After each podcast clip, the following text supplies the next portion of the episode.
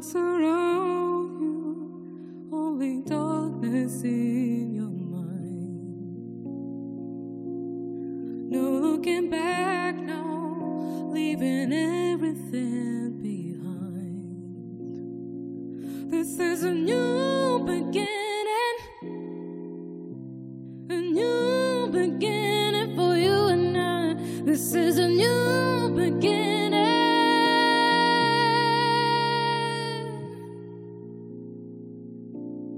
Open your eyes and don't be scared about what you don't know.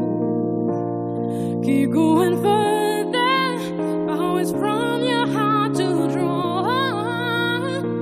This is a new beginning, a new beginning.